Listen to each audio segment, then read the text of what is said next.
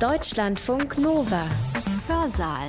Es grüßt euch Hans-Jürgen Bartsch. Was hat es da für ein Aufatmen gegeben Ende 2020, als der chinesische Staatspräsident Xi noch kurz vor Silvester ziemlich überraschend mit der EU ein Handels- und Investitionsabkommen abgeschlossen hat. Jetzt können die beiden Regionen wirtschaftlich in der jeweils anderen Sphäre der Welt agieren, ohne große Zollschranken und sonstige Behinderungen fürchten zu müssen. Auch deutschen Firmen bietet sich jetzt ein freierer Zugang zum chinesischen Markt, wenn's denn so wahr wird. Doch ist das wirklich alles nur heilsbringend, wie es im Titel der Veranstaltung hieß, von der wir heute berichten? Oder ist das eher Teufelszeug? Teufelszeug deshalb, weil zum Beispiel China die Menschenrechte mit Füßen tritt. Nicht wenige Beobachter kreiden der Europäischen Union bereits an, sie habe ihren höchsten Wert, den der Menschenrechte, zugunsten ihrer ökonomischen Interessen verkauft. Heute blicken wir auf das Wohl und Wehe der viel zitierten globalen Welt. Wir sehen Handelskriege im Pazifik, zum Teil auch im Atlantik.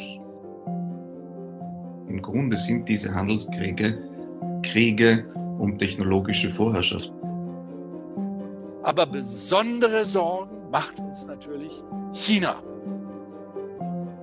Wenn das denn so läuft, wenn diese Länder marktwirtschaftliche Verhältnisse schaffen, sich öffnen zur Welt, dann werden das auch Rechtsstaaten und Demokratien. Da lagen wir falsch. Wenn die Welt tatsächlich ein Dorf ist, wie wir heute immer wieder behaupten, wie können wir es dann zulassen, dass die Chinesen das Volk der Uiguren auf übelste Art und Weise verfolgt? Und nicht nur das. Denkt an die Rohingya, denkt an Myanmar und so weiter und so weiter. Ist die Globalisierung am Ende? Nein, sagt unser erster Redner Karl-Heinz Paquet, Professor für internationale Wirtschaft an der Universität Magdeburg und ehemaliger Finanzminister von Sachsen-Anhalt. Er macht gleich zu Beginn sehr deutlich, wohin er tendiert, trotz der vielen weltweiten Menschenrechtsverletzungen. Am Ende seines Vortrages spricht er noch speziell die Auswirkungen der aktuellen Corona-Krise auf den Welthandelsmarkt an. Wenn Sie die Alternative in dem Titel dieser Veranstaltung Heilsbringer oder Teufelszeug ernst nehmen und ich mich zu entscheiden hätte, wenn Sie das von mir verlangen würden, würde ich sagen Heilsbringer.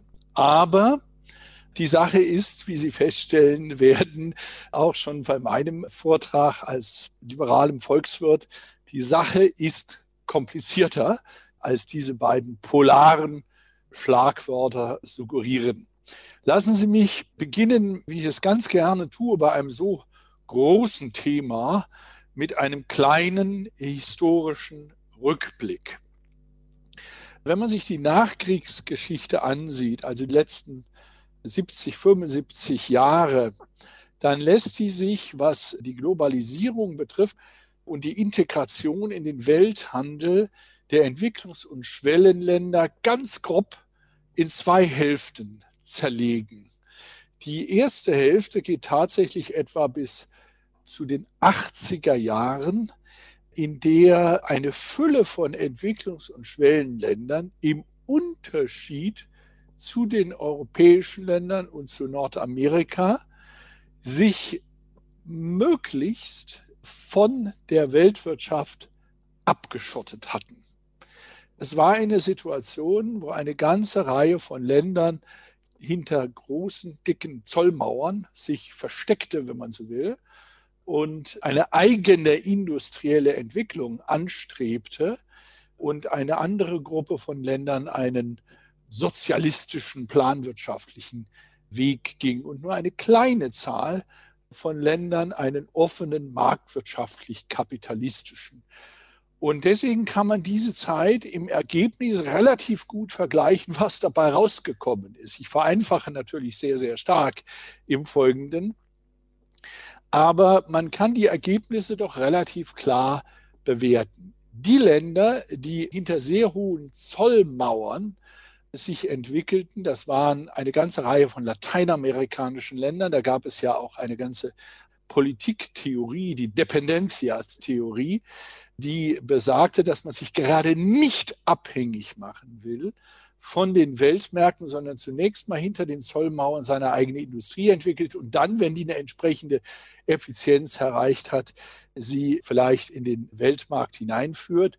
Es war ein bisschen auch eine Reaktion auf die protektionistische Welle, die vor allem von den USA mit dem Smoot-Hawley Act von 1930 ausging und bereits hochentwickelte und hochintegrierte Länder wie Argentinien zum Beispiel vor den Kopf stieß, gewissermaßen aus der weltwirtschaftlichen Arbeitsteilung rauskickte. Und deswegen sagte man sich natürlich, das nicht nochmal mit uns, sondern wir gehen einen ganz anderen Weg. Also Lateinamerika, aber auch ein Land wie Indien zum Beispiel. Indien, riesiges Land mit einer riesigen Bevölkerung unter Indira Gandhi, damals mit einer äußerst protektionistischen Politik.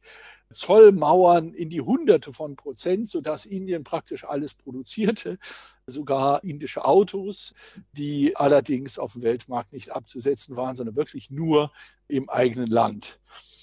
China, wie Sie wissen, ging unter Mao Zedong einen ganz isolierten Weg, genauso wie die mittel- und osteuropäischen planwirtschaftlichen Länder in Isolierung bis in die späten 70er Jahre.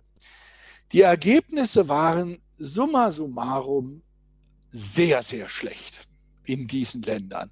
Also ich erinnere mich, das war noch meine Jugend- und Studentenzeit in den 70er Jahren. Es gab ständig Meldungen über Hungersnöte in Indien und es gab ökonomisch extrem schwierige Situationen in China und die lateinamerikanischen Länder kamen auch nicht vom Fleck. Wo lag das Problem? Das Problem lag, dass die ganze Theorie, die dem zugrunde lag, wohl nicht ganz stimmte, um es mal vorsichtig zu formulieren, dass man hinter diesen Zollmauern eine effiziente, eine leistungsfähige Industrie entwickelt und dann geläutert an den Weltmarkt treten kann. So lief das nicht. Man hat sich eben auch von den Impulsen, den wettbewerblichen, den innovativen Impulsen vom Weltmarkt isoliert mit den entsprechenden Ineffizienzergebnissen. Und hinzu kam ein ganz wichtiger Punkt, dass in Ländern wie Indien zwar bevölkerungsmäßig ein großes Land, aber politisch von ganz wenigen Familien dominiert, politisch und ökonomisch, die dann natürlich Kartelle schlossen und noch zusätzlich zur Marktabschließung beitrugen. Also kein gutes Ergebnis. Und wenn man das vergleicht mit jenen wenigen Ländern, das waren vor allem die sogenannten vier Tigerländer von Asien, Ostasien, Hongkong, Taiwan, Singapur und Südkorea, die einen ganz anderen Weg gingen, die bereits in den 60er Jahren, frühen 60er Jahren in Richtung einer Liberalisierung gingen, die konnten sich erfolgreich in die Weltmärkte integrieren, wenn auch natürlich in den ersten Jahren vor allem mit relativ billigen Produkten, die noch kein so hohes technologisches Niveau erreichten. Aber um es vorwegzunehmen, die haben auch relativ leicht die Kurve später bekommen, hin in technologisch höherwertige Segmente. Und wer heute nach Südkorea oder Taiwan fährt, ich tue das relativ häufig, das sind hochentwickelte Länder, also mit Pro-Kopf-Einkommen, die sich längst mit dem OECD Standard messen können. Natürlich waren das keine reine Freihändlerländer, außer vielleicht Hongkong, also keine Textbook Models oder Lehrbuchmodelle von Freihandelsländern. Vor allem Südkorea verfolgte durchaus eine aktive Technologie- und Industriepolitik, aber im Vergleich zu den anderen Modellen waren sie außerordentlich liberal. Und die erzielten, deswegen auch der Begriff Tiger, enorm hohe Wachstumsraten in diesen Jahren waren erfolgreich.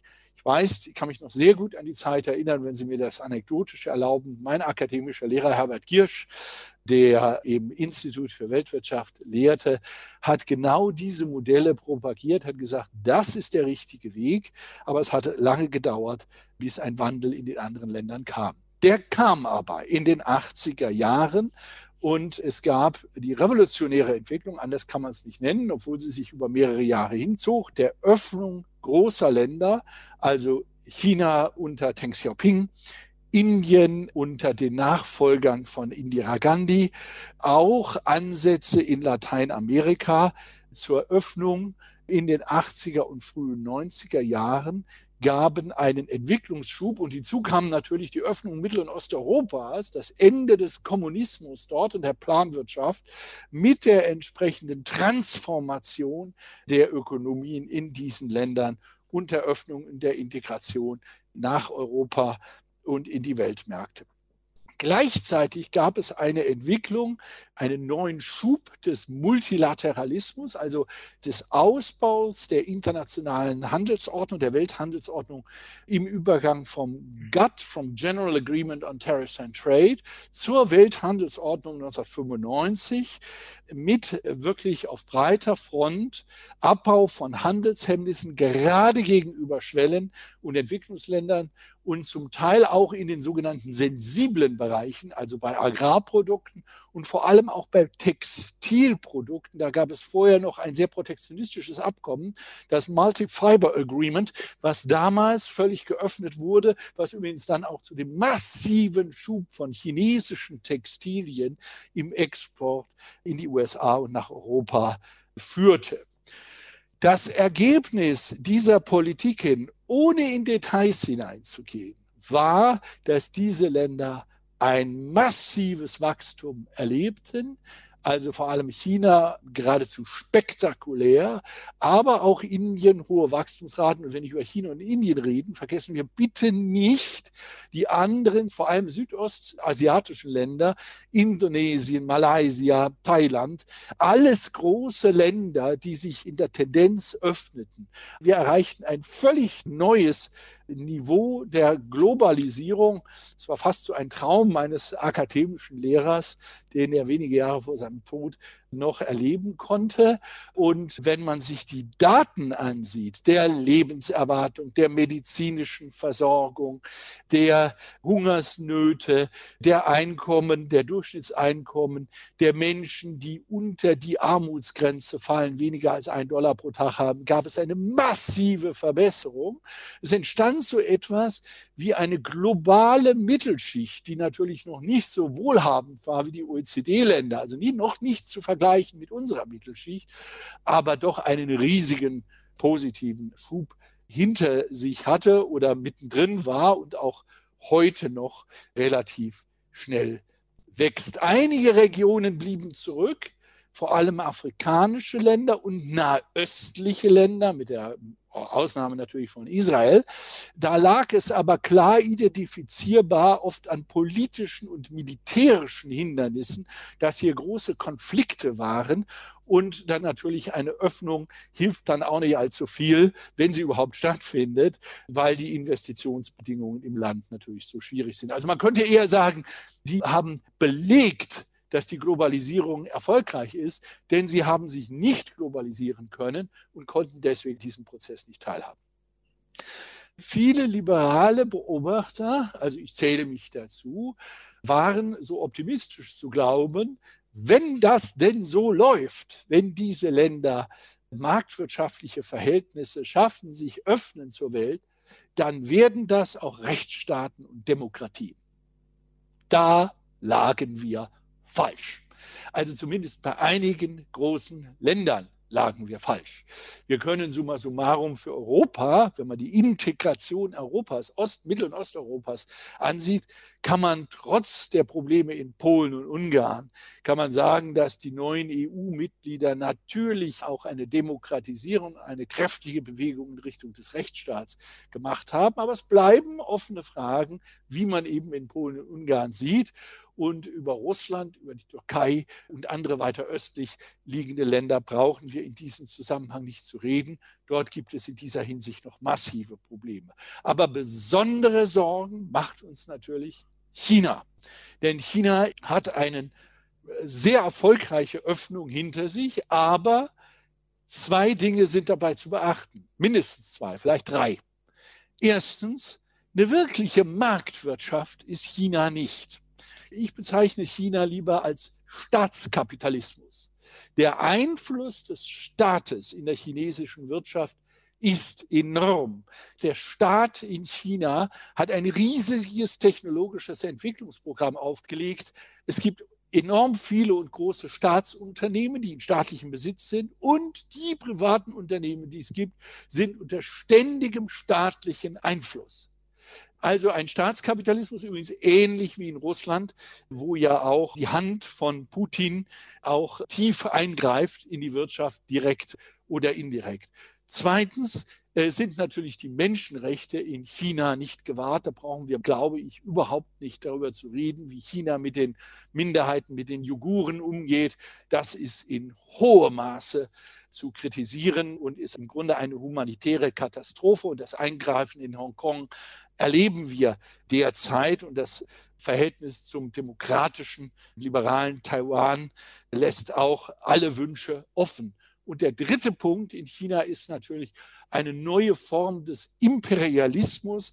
Man kauft sich ein in vielen Regionen der Welt, investiert dort, schafft Abhängigkeiten und nutzt die auch. Also von Rechtsstaat, Demokratie, Marktwirtschaft, ich möchte fast ein bisschen überspitzt sagen, keine Spur. Also insofern ist es natürlich schwierig, mit einem solchen Land die Globalisierung gemeinsam weiterzuentwickeln, denn wir haben natürlich ganz andere Wertsysteme und Werte im Westen. Die zweite Enttäuschung, die wir erlebt haben als liberale Demokraten und Freunde des Rechtsstaats, ist natürlich auch das, was im Westen passierte. Wir erleben einen Aufstieg des Populismus. Wir haben es in den USA erlebt mit der Wahl von Trump, auch wenn er jetzt abgewählt ist, knapp.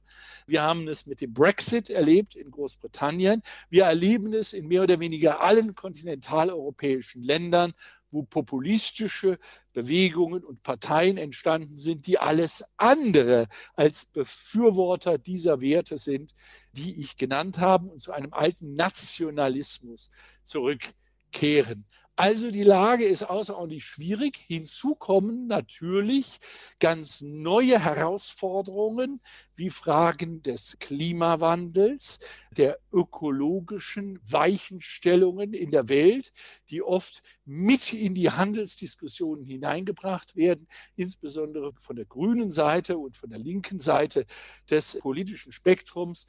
Das macht die Herausforderungen natürlich umso komplexer, vor denen wir stehen, wenn wir das wollen, was ich wirklich will, dass wir eine gedeihliche Weiterentwicklung der Globalisierung haben, die einen freien und fairen Handel gewährleistet, vernünftige Regeln für direkte Investitionen, auch mit dem entsprechenden Investitionsschutz, den Schutz von geistigem Eigentum. All die Werte, die uns auch binnenwirtschaftlich leiten, die sollen auch international gewährleistet sein. Aber das erfordert natürlich einen, wenn man so will, neuen Schwung, neuen Ansatz. Ich bin deswegen, sage ich ganz äh, freimütig, sehr glücklich über den Wahlausgang in den Vereinigten Staaten. Denn obwohl die Demokraten nicht gerade für Freihandel stehen, geben sie doch wenigstens Hoffnung und Anlass, dass sich die diplomatischen Möglichkeiten erweitern, transatlantisch Verbündete zu finden um gemeinsam die Welthandelsordnung ein Stück weiterzuentwickeln. Ich glaube, dass die zentralen Fragen der Herausforderungen, vor denen wir stehen, Entwicklungen sind, die weitgehend unabhängig von Corona ablaufen. Also diese Probleme, diese Veränderung der Globalisierung aufgrund dieser neuen Technologien und aufgrund weiterer Faktoren, die ich genannt habe, die sind schon länger im Anmarsch oder im Anlaufen. Da ist Corona wirklich dazugekommen und hat das strukturell nicht grundlegend verändert. Was Corona gezeigt hat, ist, dass so eine Arbeitsteilung mit einer differenzierten Zerlegung der Wertschöpfungskette über Grenzen und über weite geografische Einheiten, weit auseinanderliegende geografische Einheiten natürlich anfällig ist. Sie ist anfällig für Störungen. Und sie ist anfällig für Störungen, die wir, also um es mal salopp zu formulieren, überhaupt nicht auf der Rechnung hatten. Also in Deutschland ist es ja geradezu grotesk. Wir sind ein absolut führendes Land in Medizintechnologie. Also Hightech Medical Engineering und Equipment, das ist eine deutsche Spezialität. Und dann kam Corona und wir hatten keine Masken und wir hatten zu wenig Sauerstoffgeräte. Wir waren einfach nicht vorbereitet, weil alle Puffer die man vielleicht noch im Kalten Krieg vorgehalten hat, für irgendwelche Sondersituationen längst nicht mehr da sind. Und man auch keine Konzepte entwickelt hat für eine relativ kurzfristige Umstrukturierung der Produktion in diese Richtung. Das ging denn nachher doch relativ gut, in wenigen Monaten zumindest, bis zum Finden des Impfstoffs von BioNTech mit Pfizer. Großartige Leistung gewissermaßen der marktwirtschaftlichen Pharmazie. Aber wir haben gewissermaßen kein Konzept gehabt für das, was ich Safe Globalization nenne. Also so ein bisschen vorsichtig agieren in sensiblen Bereichen, die von medizinstrategischer und auch sonstiger strategischer Bedeutung sind. Die schöne alte Zeit, wo man gewissermaßen sich verlassen kann darauf, dass diese Arbeitsteilung jederzeit funktioniert, die ist vorbei. Da war Corona ein wichtiger und übrigens auch vielleicht ein bisschen heilsamer Warnschuss. Abgesehen davon, dass er den Rückstand in der Digitalisierung in Deutschland und anderen Ländern, gerade in europäischen Ländern, gezeigt hat. Ein Land wie Taiwan und auch Südkorea sind mit der Krise viel besser umgegangen und sind auch sehr viel erfolgreicher. Also das nur sozusagen als erste Lehre daraus. Vielleicht noch ergänzend, richtig, dass Corona wirkt genau so, dass bei jeder sensibleren Investition genau überprüft wird, ob man die wirklich auslagern kann halte ich auch für richtig. Aber wir hatten ohnehin einen gewissen Trend international in den letzten zehn Jahren zum Reshoring. Also nicht jede frühzeitige Direktinvestition in Entwicklungs- und Schwellenländern hat sich auch rein ganz normal betriebswirtschaftlich bewährt. Auch das ist ein Suchprozess und desto mehr künstliche Intelligenz und vieles andere eingesetzt wird, 3D-Drucker und was wir alles Mögliche haben in vielen Bereichen des Manufacturing, desto schwieriger wird es möglicherweise, dass in Entwicklungsländern wirklich zu installieren. Also da ist ein ganz wesentlicher Faktor. Ein letzter Punkt, ein nicht ökonomischer, der mir vielleicht am meisten Sorgen macht, auch als Deputy President von Liberal International. Diese Corona-Krise es gibt natürlich neue Möglichkeiten für demokratisch noch ein bisschen labile Länder, autokratische Strukturen zu stärken.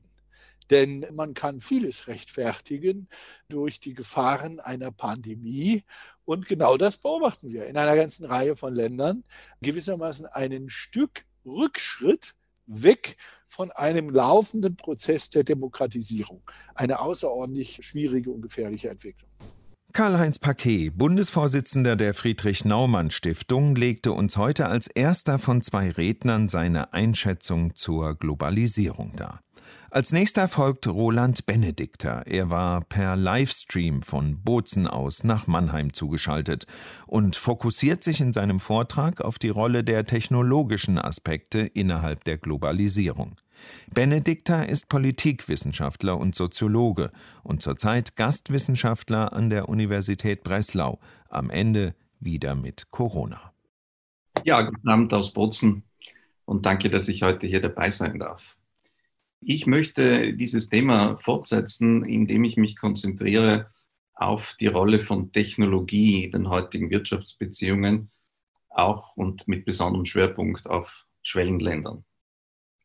Wir haben heute aus meiner Sicht drei ganz große Entwicklungen, die durchaus als revolutionär anzusehen sind in diesem Gebiet des Einflusses von Technologie auf die Veränderung der Wirtschaftslandschaft. Erstens, wir sehen Handelskriege im Pazifik, zum Teil auch im Atlantik, vor allem natürlich zwischen den USA und China unter der Trump-Ära. Das wird sich wahrscheinlich unter Joe Biden nicht sehr schnell ändern, weil in den USA eine überparteiliche Konsensbildung erfolgt ist, dass China eingedämmt werden muss und zwar vor allem auf wirtschaftlichem Gebiet.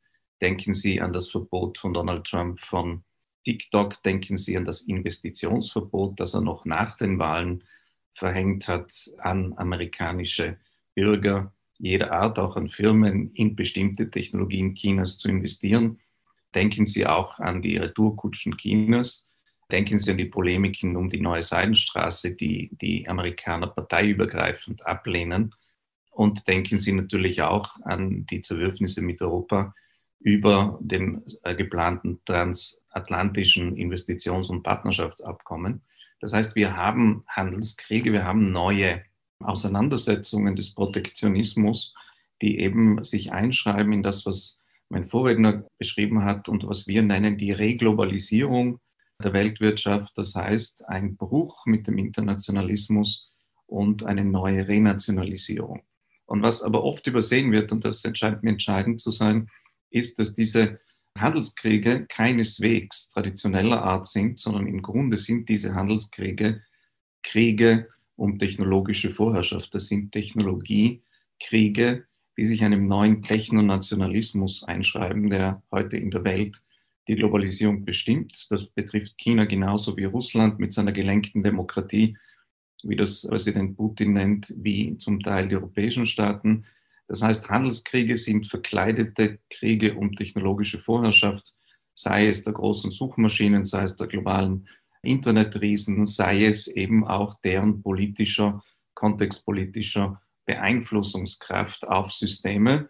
Und wenn wir sagen zum Beispiel, dass heute die amerikanische Regierung schon vor Trump in der Obama-Ära, aber dann auch mit Trump immer stärker regulierend eingegriffen hat, Kartellverfahren gegen Google gestartet hat, Silicon Valley eigentlich mittlerweile als zwielichtiges Gebiet ansieht, obwohl es, wie Mark Zuckerberg auch gesagt hat, sehr stark linksdemokratisch politisch manifestiert und auch die Meinungslandschaft beeinflusst. So ist auf der anderen Seite des Pazifik China genauso im Begriff, auf seine großen Internetgiganten wie Baidu und andere Alibaba herabzustoßen mit neuen Regulierungen, weil man einfach das Gefühl hat, diese Firmen werden zu stark. Und auf beiden Seiten des Pazifik gibt es einen Konsens, nämlich, dass wenn in den 90er Jahren, was mein Vorredner ja so eloquent beschrieben hat, die Technologie ein Teil der Wirtschaftslogik war, die die Welt beherrscht hat, in der Auseinandersetzung verschiedener Systeme, dann ist es heute die Technologielogik, der sich die Wirtschaft unterworfen hat. Und es ist eine technologische Logik, die nicht nur das Politische beeinflusst, sondern eben auch die Wirtschaftsentwicklung. Der zweite Punkt, das sind Brüche in der technologischen Globalisierung. Der erste Bruch, den ich erwähnen würde, ist das Ende der sogenannten Netzneutralität. Wir hatten unter der Obama-Ära eine Regelung, dass Internetanbieter und jeder, der im Internet aktiv ist, im Prinzip neutral sich verhalten muss gegenüber Konkurrenten, gegenüber Inhalten und gegenüber Herkunft derjenigen, die seine Dienste benutzen. Diese Netzneutralität die zum Beispiel vorgeschrieben hat, ich darf jemanden, der missliebige Inhalte verbreitet oder jemand, der mir nicht unmittelbaren Nutzen bringt, auf eine langsamere Geschwindigkeit im Internet stellen als andere oder ich kann ihn sogar ausschalten, wenn das Netz überlastet ist und ich kann mir das selber aussuchen, wen ich dann ausschalte. Die Bestimmung der Netzneutralität stellte sicher, dass das nicht der Fall ist und dass ich alle gleich behandeln muss. Diese Regelung wurde inzwischen aufgehoben und das führt dazu, dass jetzt nicht nur geschlossene, sondern auch offene Systeme anders mit dem Internet und damit mit der Schlüsselplattform und Avantgarde-Technologie umgehen als noch vor einem Jahr. Mit unsicheren Perspektiven, die wir diskutieren könnten. Das zweite ist die Entstehung von vier Internets, beziehungsweise ich würde sagen von fünf verschiedenen Internets anstelle des einen Internet, das wir gewohnt waren. Wir waren ja gewohnt, aus den Gründeridealisten wie Windsurf und anderen in Silicon Valley, dass das Internet sozusagen die große verbindende Kraft in der Welt ist, wo es keine Zensur gibt, wo es Freewheeling Enterprise gibt, wo es neue Formen der öffentlichen Beeinflussung gibt, wie das sogenannte Influencing und wo einfach die totale Freiheit herrscht, im Unterschied vielleicht auch zu anderen Systemen. Man hat das als Befreiungstechnologie propagiert, etwa von Seiten der Stanford-Universität, die heute noch ein Programm dazu hat, in dem man sagte, ja gut, es gibt geschlossene Systeme, es gibt Demokratien, aber die geschlossenen Systeme werden durch das Internet geöffnet werden. Die werden alle demokratisch werden auf Dauer, weil einfach die Bürger Zugang zu allen offenen Informationen haben, die im Internet kursieren. Also eine idealistische Projektion des Internet als Befreiungstechnologie, die vor allem auch Schwellenländern zugute kam, und zwar über einen Zeitraum von mindestens 15 bis 20 Jahren. Siehe zum Beispiel Afrika, vor allem in den urbanen Gegenden, die dazu Zugang haben. Was wir heute aber haben, ist die Aufspaltung des Internet in fünf verschiedene Internets. Wir haben das Silicon Valley Internet nach wie vor, das propagiert totale Regellosigkeit, totale Freiheit und einen Geist sozusagen der Grenzüberschreitung des Kosmopolitismus und dabei sehr gute Geschäfte macht natürlich. Wir haben das Washington DC Internet, also eine Idee der amerikanischen Regierung bereits unter Barack Obama, einen stärker kommerzialistischen, neoliberalen Aspekt aus dem Internet zu machen und es vor allem auch als geopolitisches Mittel zu nutzen, wo zum Beispiel gute Nachrichten über amerikanische Ideen schneller gefunden werden als andere. Wir haben das chinesische Internet, das ein Firewall ist, was wir nennen ein paternales Internet. Das heißt, wo alles zensuriert wird, wo Suchmaschinen blockiert werden, wo nur bestimmte Inhalte aufrufbar sind und das massiv als Überwachungsinstrument genutzt wird gegen die eigenen Bürger im, Sinne eines sozialen Punktesystems. Wir haben daneben das russische Internet. Wir nennen das das nationalistische Internet. Das hat keine besonderen Restriktionen wie das chinesische, aber kann jederzeit vom Rest des Systems abgekoppelt werden und funktioniert dann als nationales System. Man hat das übrigens vor zwei Jahren das erste Mal ausprobiert, seitdem öfters. Also man ist unabhängig in seinem eigenen Internetreich, was natürlich ein komplett anderes Vorgehen, eine andere Perspektive eröffnet. Und schließlich hat man nach wie vor das europäische Internet, was ein sehr stark bourgeoises Internet ist, mit, mit der Beschränkung bzw. dem Schutz bürgerlicher Freiheiten, der Beschränkung der Informationsweitergabe und einer stärkeren geplanten Besteuerung von Firmen, die sich auf diesem Gebiet aktiv zeigen. Wenn wir das als Hintergrund behalten, dann sehen wir, dass auch Schwellenländer, und ich denke vor allem an Afrika, was mein Hauptinteressensgebiet ist, weil das unser Nachbar ist, der uns auch natürlich massiv beeinflusst über die Migrationskrise, dass Schwellenländer sich heute anfangen müssen zu positionieren, in welche Richtung gehe ich dieser fünf Internets und was bedeutet das für meine Wirtschaftsentwicklung.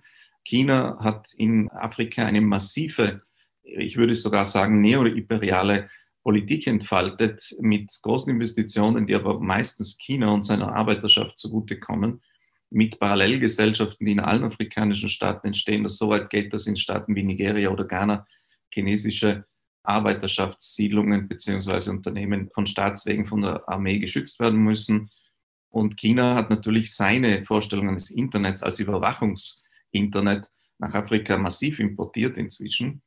Und das Problem ist, dass zum Beispiel die Brookings Institution erst vor kurzem einen Bericht veröffentlicht hat, wo die Kernaussage war, einer sehr differenzierten Think Tank-Einrichtung, im Jahr 2050 wird ein Viertel der Menschheit durch chinesische künstliche Intelligenz versklavt werden, faktisch, nämlich 24 Stunden pro Tag rund um die Uhr überwacht und bewertet werden durch besonders intelligente Mechanismen, über die wir noch sprechen könnten, weil diese tatsächlich revolutionär sind. Wenn ich zum Beispiel von Menschen aufgrund ihrer Körpersprache über längere Zeit von künstlicher Intelligenz ausgewertet, verglichen und psychologisch angepasst dann absehe, ob das ein möglicher Dissident in Zukunft sein kann oder Systemstörer oder nicht.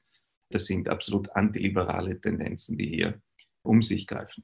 Und der dritte große Punkt wäre die revolutionäre Entwicklung am Technologie-Mensch-Schwerpunkt oder Schnittpunkt. Sie haben gehört vielleicht, dass die Sprachbox Alexa mittlerweile soweit ist, eine Konversation zu führen. Die fragt jetzt zurück, wenn man ihr einen Befehl gibt, was meinst du damit? Hast du dies gemeint, hast du jenes gemeint? Fängt an, intelligente Konversationen zu führen.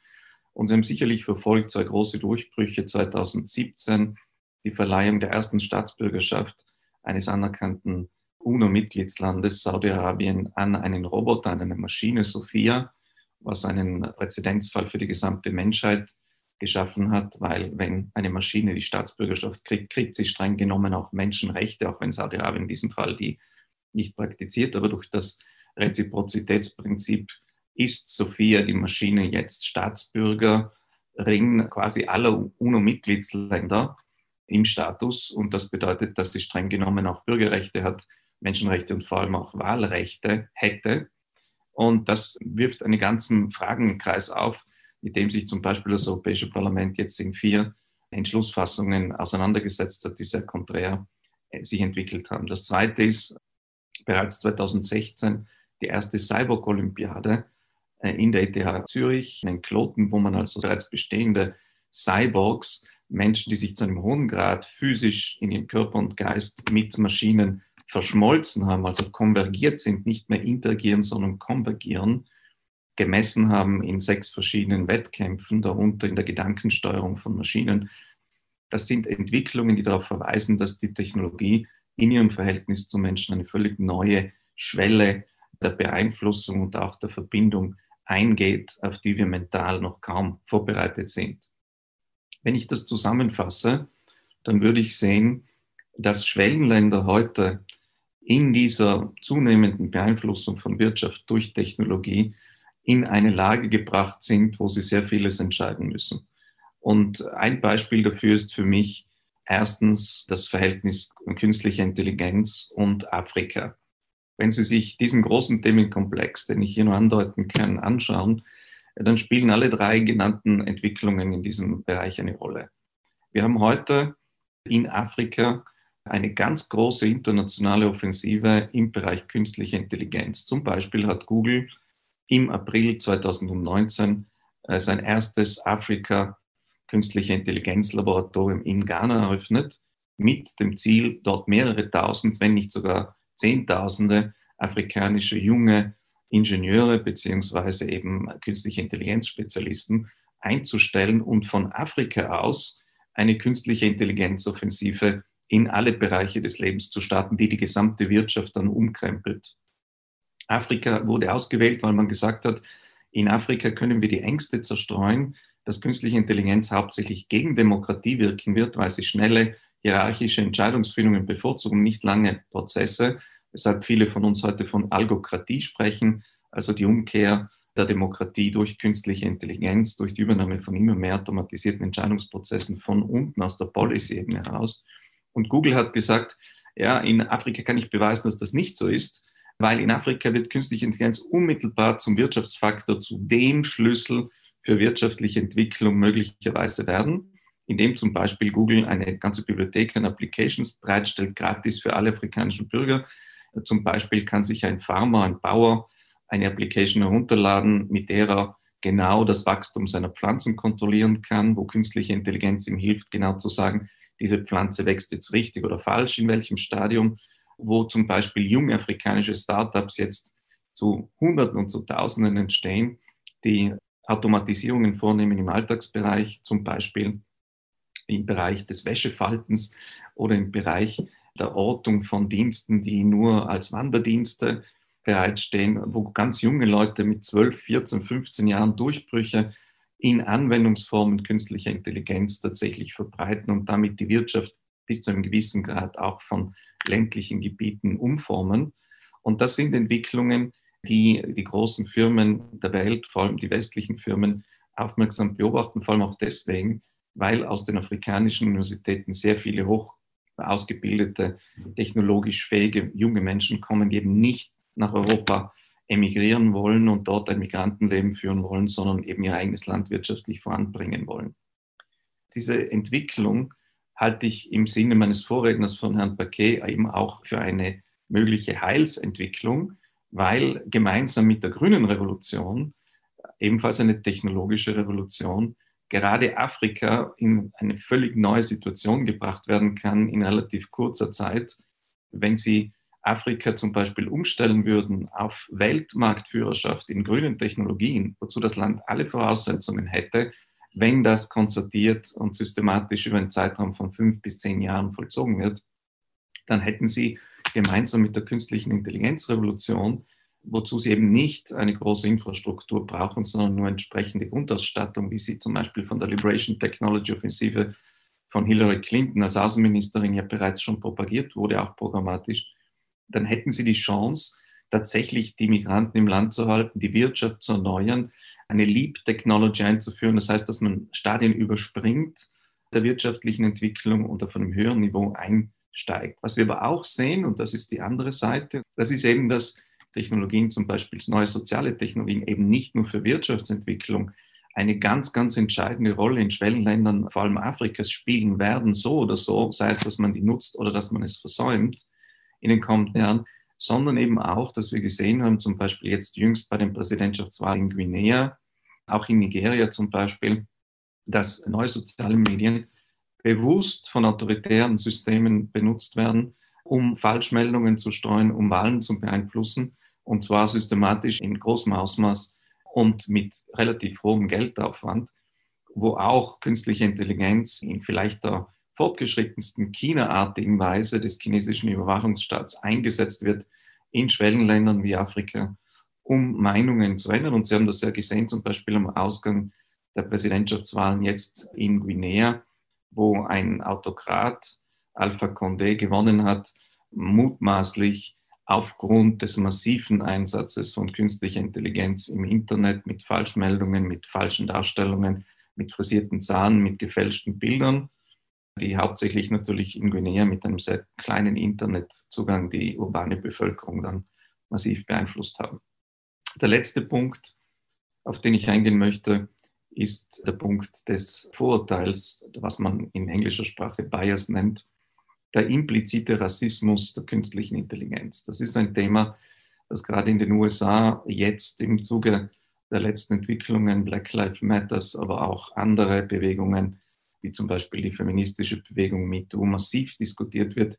Wir haben heute Untersuchungen der Harvard-Universität, von Princeton, der Washington University, der amerikanischen Hauptstadt, dass künstliche Intelligenz, weil sie eben von Menschen auf maschinelles Programmieren angewiesen bleibt, massive Vorurteile zeigt. Sozusagen die Vorteile der Menschen, die sie programmieren, werden in der künstlichen Intelligenz repliziert und multipliziert, exponentiell gesteigert. Es werden in künstlichen Intelligenz Umfragen, Suchmaschinen und ähnlichem schwarze Menschen und Frauen massiv benachteiligt, und zwar auch in den offenen Gesellschaften des Westens. Und hier müssen wir sagen, wir brauchen hier gerade auch für die Schwellenländer Afrikas eine ganz neue Ethikoffensive in dieser zunehmend wirtschaftlich relevanten, wenn nicht dominanten künstlichen Intelligenz- und Technologieentwicklung, weil ansonsten Menschen je nach Herkunft, nach Hautfarbe, nach Sprache, nach geopolitischer Einflussnahme ihrer Herkunftsnationen benachteiligt bleiben. Und wenn man das kombiniert mit dem Ende der Netzneutralität, die ich angesprochen habe, dann stellen sich hier sehr viele Fragen wenn wir über die Zukunft der Weltwirtschaft in Schwellenländern reden, und das ist sozusagen der Sukkus meiner Beobachtungen, dann müssen wir zunehmend über Technologie sprechen und immer weniger über traditionelle Wirtschaftskreisläufe, sei es Wirtschaft als Diplomatie, sei es eben Wirtschaft als Liberalisierungsinstrument. Das wird es in den kommenden Jahren auch unter Joe Biden so wie wir das gewohnt waren, nicht mehr sein können. Auch deswegen, weil mehr als die Hälfte der amerikanischen Bevölkerung, einschließlich Teile der Demokraten, für Restriktionen, für die Eindämmung Chinas und für einen neuen Techno-Nationalismus eintreten.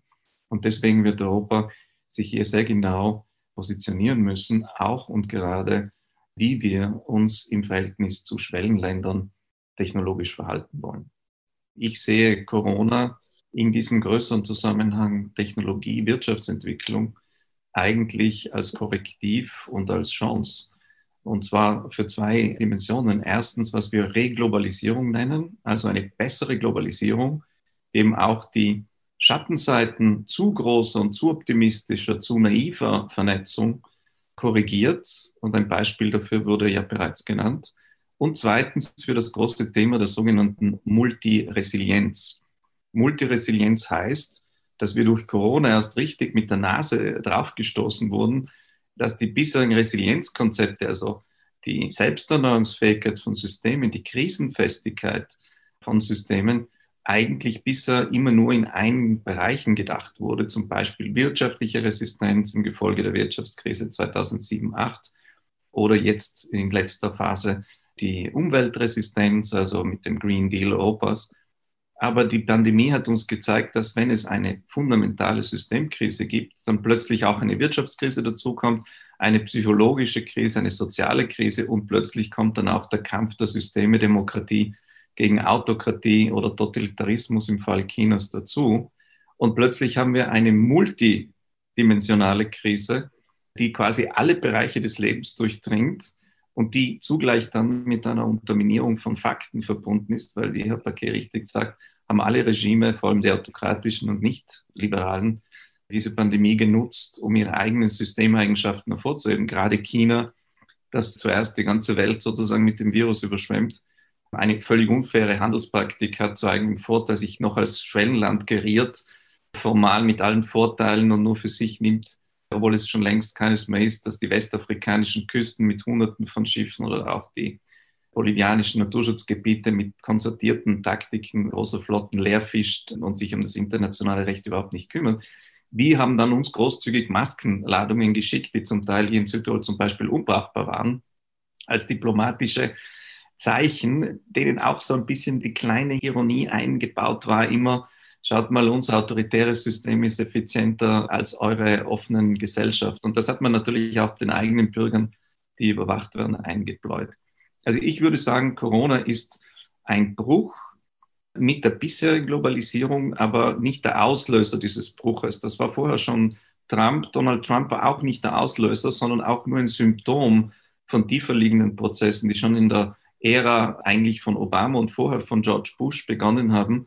Eigentlich kann man die Reform oder dieses Brüchigwerden der bisherigen Globalisierung zurückdatieren auf den 11. September 2001, wenn man ein historisches Signaldatum bräuchte, weil seit damals auch diese ganze Polarisierung in den USA und teilweise auch in Europa, die dann zu den Populismen geführt hat, so langsam, langsam, langsam immer stärker sich eingeschlichen hat. Und was ich sagen würde, ist, die Pandemie, da stimme ich also Herrn Paket völlig überein, die wird viel weniger Einfluss haben auf die technowirtschaftliche Entwicklung und die läuft auch davon weitgehend unabhängig.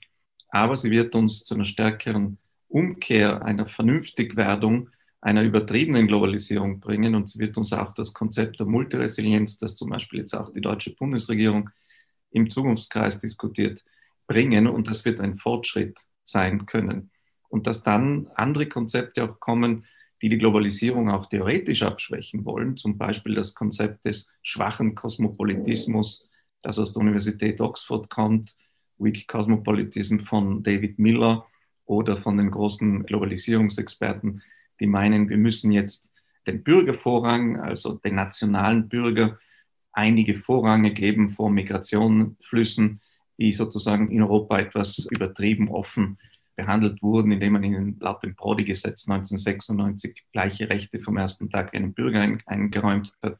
Oder etwa in der Verteidigungsfrage, wo Europa ja heute weitgehend wehrlos dasteht, weil wir das in dieser Globalisierungseuphorie völlig vernachlässigt hatten und ein bisschen einen umgekehrten Eurozentrismus gepflegt haben. Europa wollte in der Kolonialzeit die ganze Welt erobern. Nach dem Ende des Zweiten Weltkriegs wollte Europa jetzt für alle zuständig sein und allen helfen, sich zu entwickeln, also eine Art umgekehrter Eurozentrismus, der unbewusst abgelaufen ist. Diese Elemente, glaube ich, werden durch die Pandemie nicht gebrochen, aber sie werden in ein vernünftigeres, liberaleres Maß in der Mitte hin korrigiert und das kann zumindest ein Fortschritt sein. Die Frage ist natürlich, wie wirkt sich das auf unser Verhältnis zu den Schwellenländern aus, wenn wir bei unserem Thema bleiben? Und in den Schwellenländern ist es genauso, wie Herr Paquet gemeint hat. Dort herrscht der Missbrauch eigentlich vor dieser Pandemie. Denken Sie etwa an Guinea, wo mitten auf dem Höhepunkt der Pandemie 350 sehr hochrangige chinesische Exponenten des Systems am Flughafen ankommen, obwohl dieser geschlossen ist, um zu helfen, die Pandemie in den Griff zu kriegen, was hieß, dass sich der herrschende Autokrat noch stärker mit der chinesischen Regierung verbunden hat. Die Pandemie wird in Schwellenländern stärker missbraucht für politische Zwecke als bei uns. Und wir werden natürlich sehen, dass die Pandemie wie immer auf die Armen, auf die Schwächsten die schlimmsten Auswirkungen hat. Wir haben ja das Paradox, dass etwa in Afrika die Fallzahlen viel geringer sind als in Europa, aber das ist eine Enttäuschung. Das ist nur deswegen, weil man dort nicht so viel testet und eben auch nicht entsprechende Mittel hat.